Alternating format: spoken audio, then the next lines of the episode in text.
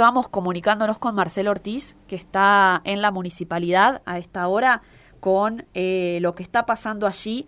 Se reunían, decíamos, tanto desde la DIPE como eh, desde eh, las autoridades del colegio. También están allí el intendente Juan Manuel Llamosas, claramente, el diputado Carlos Gutiérrez, que fueron en la ala política de, esta, de este conflicto por el cierre de, el colegio Sul Solar.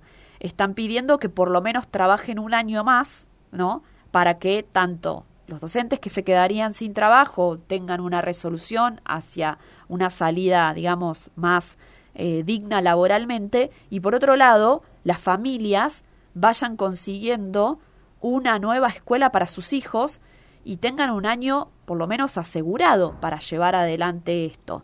Marcelo Ortiz está allí, aquí en la municipalidad, muy cerquita de la radio, contándonos qué dejó esta reunión. ¿Lo tenemos ya en línea? Marce, ¿me escuchás?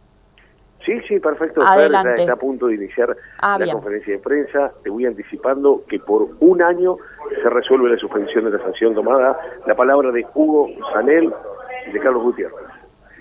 Eh, en instante está a punto de dar inicio la, la conferencia de prensa. Bueno, la resolución ahora. Buenos días para todos. Primero agradecerle al diputado eh, Carlos Gutiérrez y al señor intendente que se ha tenido que retirar por razones de su agenda. Así que primero muchas gracias por recibirnos. Lo segundo es decir que, bueno, este, vengo en nombre o por indicación del señor ministro, para ser más claro. Hemos estado reunidos con el señor intendente y con el diputado Gutiérrez, eh, explicando un poquito la situación a la cual hemos arribado finalmente, porque ustedes han conocido el final de una película que es un poco más larga que la que yo ya se la conté a los padres, esta realidad comienza el 9 de agosto de 2021, cuando nosotros desde la Dirección General hemos dado por el cierre de esta institución, fue comunicada la institución, creo que la institución debe tener alguna cuestión comunicacional que debió decírselo a los padres, no obstante eso se le dio la posibilidad a la institución que fueran a hablar con nosotros, a ver cómo se podía revertir, porque no podían matricular para el año 2021 más o menos en el mes de octubre del año 2021, se interpuso un recurso jerárquico en subsidio, como se llama. Yo lo respondí a ese recurso en noviembre, 23 de noviembre de 2021, rechazándolo nuevamente, y fue elevado al señor ministro para este, que el señor ministro lo considere. Durante todo este año, creo que el señor ministro, con buen criterio, ha esperado que la institución acercara alguna solución, sobre todo dificultades edilicias y dificultades económicas, de solvencia económica. Este, no obstante ello, este, no se presentó. Previo a resolver el señor ministro este recurso, nosotros pedimos a la institución si tenían documentación para agregar al expediente, un expediente de cuatro cuerpos, más de 770 hojas, en donde el área auditoría y el e infraestructura han intervenido entre 10 y 11 veces, por lo cual los interesados más que enterados están de que cómo estaba el expediente. No obstante, se ve que no se le ha comunicado a los padres, que son los primeros interesados por sus hijos. Porque acá lo más importante y lo que no tenemos que parar de vista son nuestros queridos estudiantes. Los adultos somos adultos, pero los niños hay que protegerlos y cuidarlos. Entonces creo que la institución en eso debió informarle a, los padres. No obstante, no lo hizo.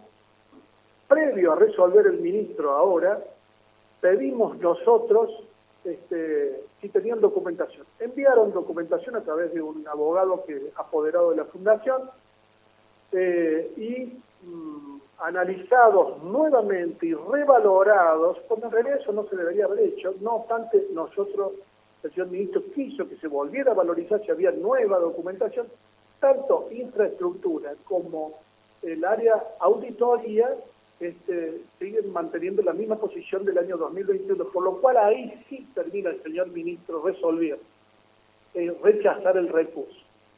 Ante ese rechazo vino nuestra subinspectora general, que muchos de ustedes la han entrevistado, este, a comunicar a la institución y a los padres esta decisión. Y sí una cosa muy importante, convalidando los estudios 2021 y 2022. Por lo tanto, los estudiantes no han perdido los estudios.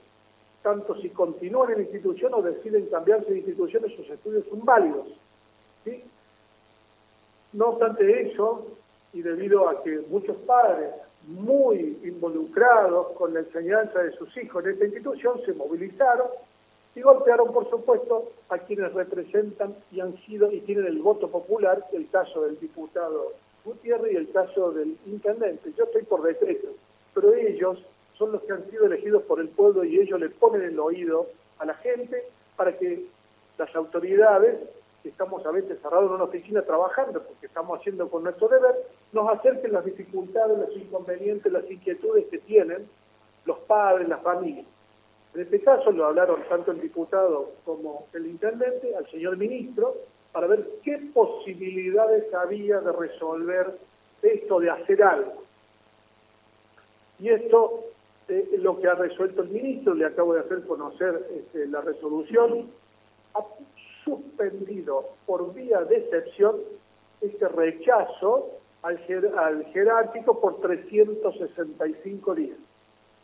Con lo cual, significa que la institución y las familias pueden seguir funcionando por 365 días, pero deben hacer los deberes tanto en infraestructura como en auditoría, por lo tanto deben acercarse a la repartición a ir haciendo las cumplimentaciones que las, dos áreas le están exigiendo.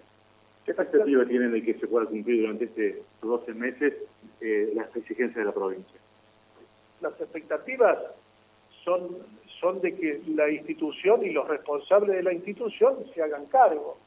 Yo quiero decirles que para nosotros, Estado, repartición, Ministerio de Educación, la responsable o representante legal de la institución es la señora Iris Francisco, Francisca Barbero, viuda de Cusco, y la presidenta de la fundación que nosotros tenemos en nuestro expediente es la señora Patricia Cuco, la presidenta de la Fundación Cervantes. Por lo tanto, son ellos y las personas que ellos decidan las que tienen que dar cumplimiento. Nosotros tenemos la mejor predisposición, más que expectativa, para recibir de ellos todas los avances que puedan hacer en el cumplimiento de lo que exige la ley. Ahora el cierre de un establecimiento es una medida extrema. Una eh, posibilidad de una aula sobrelevada en el patio y un eh, para eh, subsanar el problema que dicen eh, tener en un. Yo no voy a entrar en detalles técnicos porque soy arquitecto, ¿sí? Digo, todas esas dificultades que tienen deben resolverlas en el área de infraestructura, ¿está claro? O sea, sí sé que tienen problemas de espacio, sé que tienen algunos compromisos que ellos habían asumido y que aún no han cumplido con algunos avances de obra, que debían hacerlo y no lo han hecho, que todo eso está en el expediente, ¿no es cierto? Yo no quiero hacer en eso este, eh, hincapié en algo muy técnico y que si el aula tiene tantos metros o tanto, porque es más de un arquitecto que mía. Lo que tengo que decir es que desde las áreas técnicas que me asisten hay exigencias espaciales, espacios y de sanitarios y de terreno y de algunas cosas así que hay y de la parte del cumplimiento del área económica, auditoría, son la deuda con el AFIP, que hay una, eh, una larga este, cantidad de cuotas, una extensa cantidad de cuotas que deben pagar y llevar al día. El cierre de una escuela es una medida máxima, el cierre de una escuela es una medida máxima que se adopta, ¿no? Sí. ¿Y si ahora se adopta una medida de excepción, quiere decir que no era tan grave para cerrarla? No, no, no, no. No es que se cierra ni no se cierra porque una escuela nosotros no, la cerramos ni la abrimos. Porque aquí lo que hay que entender, en una escuela de gestión privada, que no es lo mismo que estatal, en una escuela de gestión privada es un interesado particular, una persona física o una este, entidad, una razón social, ¿sí? Una SA, una fundación, lo que sea.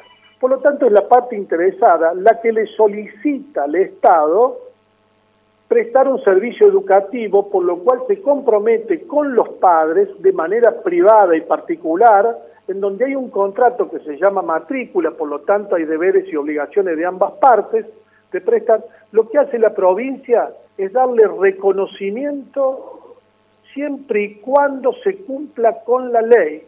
Y la ley tiene tres, tiene tres exigencias de carácter contable, de carácter infraestructura y de carácter pedagógico. En esto lo que están pidiendo nuestros técnicos es que no se está cumplimentando con el área infraestructura y con el área auditoría. Por lo tanto, la palabra, Fernanda, de Hugo Sanel, confirmando esta noticia que a lo largo de un año va a ser el modo de resolución de, este conflicto. Un año más le da a la provincia, levanta la medida adoptada hace unos días atrás por el ministro de Educación, Walter Graubach. Esto modo anticipo, entonces, Solar va a poder seguir funcionando a lo largo de toda la temporada 2023. Claro, está resolviendo estas cuestiones infraestructurales que eh, son eh, el modo puntual que le había planteado la provincia para su normal desenvolvimiento. Perfecto, Marce, excelente cobertura allí desde el municipio de nuestra ciudad. Nosotros hacemos una pausa, Marce, te despedimos hasta mañana. Hasta mañana, abrazo Chau, chau.